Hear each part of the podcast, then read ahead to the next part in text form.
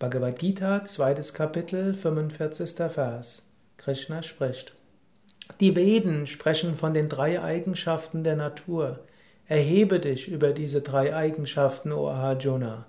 Befreie dich von den Gegensatzpaaren und weile immer in der Eigenschaft von Sattva, frei von Gedanken an Erlangen und Behalten, Ruhe fest im Selbst.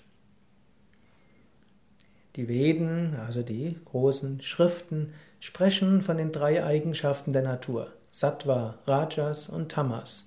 Sattva ist Reinheit, Rajas ist Unruhe, Getriebenheit, Tamas ist Trägheit, Dunkelheit, Traurigkeit, Niedergeschlagenheit.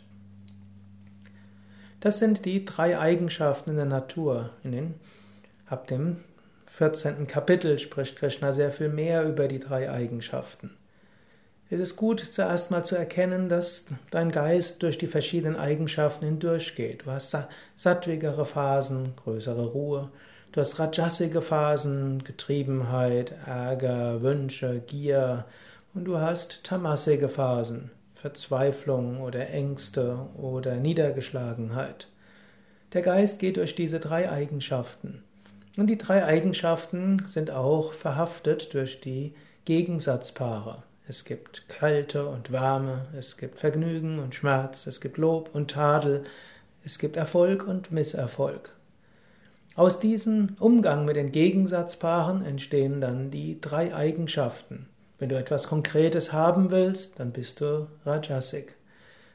Wenn du etwas nicht bekommen kannst oder denkst, du kriegst es nicht, dann bist du Tamasik. Wenn du im Gleichmut bist, ob dir etwas gelingt oder nicht gelingt und du es dennoch so gut wie möglich probierst, dann bist du Sattwik. Wenn du dich also von den Gegensatzpaaren befreist, dann bist du mehr im Sattva. Krishna fordert Arjuna auf, sei in der Eigenschaft von Sattva. Aber dann sei auch frei von Gedanken an Erlangen und Behalten. Selbst die Eigenschaft von Sattva wird vorbeigehen. Ruhe fest im Selbst nochmal praktisch ausgedrückt. Zunächst werdet ihr bewusst, es gibt diese Gegensatzpaare. Zum Beispiel jetzt mag es dir kalt sein oder warm sein, du magst mögen, was ich dir sage oder nicht, du magst hoffen, dass ich bald aufhöre oder dass ich nicht aufhöre. Gegensatzpaare. Daraus entstehen die drei Gunas.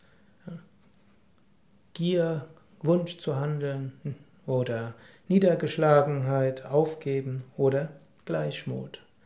Es ist gut, im Sattva erstmal zu weilen, dann aber das Sattva loszulassen und im Selbst ruhen. Das Selbst, Atman, Brahman genannt, ist jenseits aller Gegensatzpaare.